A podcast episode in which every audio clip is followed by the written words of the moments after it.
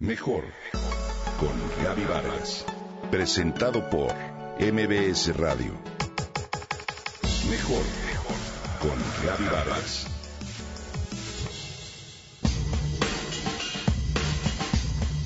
Hoy nuestro tradicional modelo de familia ha sufrido cambios. Es palpable que las separaciones y divorcios han aumentado. Los hijos, como siempre, quedan en medio de esto y son ellos mismos los que tienen derecho a relacionarse de manera adecuada tanto con su papá como con su mamá. Es importante que mantengan sus vínculos con cada uno de ellos, independientemente de la separación y de cómo haya sido esta.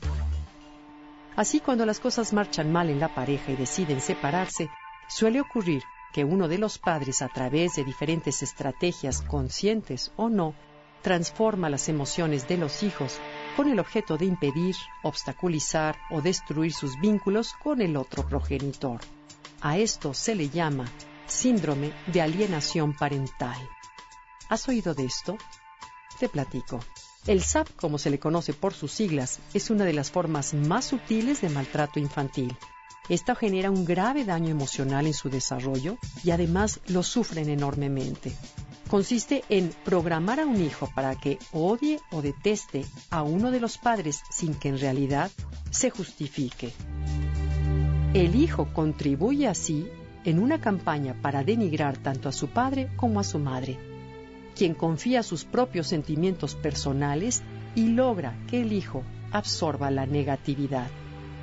Este fenómeno normalmente se origina por uno de los padres tras un proceso de divorcio o separación pero puede desencadenarse en relaciones matrimoniales vigentes o por una persona diferente, ya sea la nueva pareja, uno de los abuelos o un tío que hablen mal de uno de los padres y con ello generen un odio patológico en los hijos. El SAP provoca en los hijos un deterioro de la imagen de su papá o su mamá. ¿Cómo identificar el síndrome de alienación parental? Es muy sencillo te comparto algunos indicadores típicos. Cuando insultas o desvalorizas al otro en presencia del hijo y aludes a cuestiones de pareja que no se relacionan con el vínculo parental. Cuando impides el derecho de convivir con los hijos al otro progenitor. Cuando atacas al excónyuge en un entorno familiar o de amigos. Cuando subestimas o ridiculizas los sentimientos del hijo hacia su otro padre cuando incentivas o premias la conducta de rechazo hacia el excónyuge.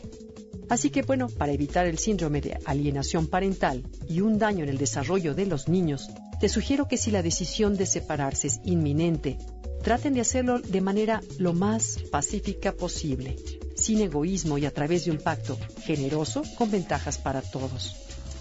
Encuentra respuestas claras a preguntas que puedan hacerte los hijos. Dale seguridad, confianza, así como explicaciones cuidadosas y no demasiado detalladas. Hazles ver que la convivencia se ha tornado tan problemática y difícil que con ello ni los padres ni los hijos podrán ser felices.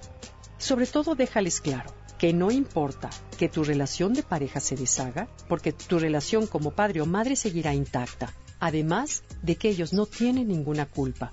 Lo mejor es que valores de manera positiva al otro padre ante tus hijos y llegar a acuerdos responsables sobre la situación de ellos. Recuerda que en algún momento tú elegiste ese compañero de vida y hablar mal de él o de ella, finalmente, es hablar mal de ti y de tu elección. Cuando dos personas se separan, es importante no convertir lo que alguna vez fue amor en odio. Seguro tus hijos te lo agradecerán.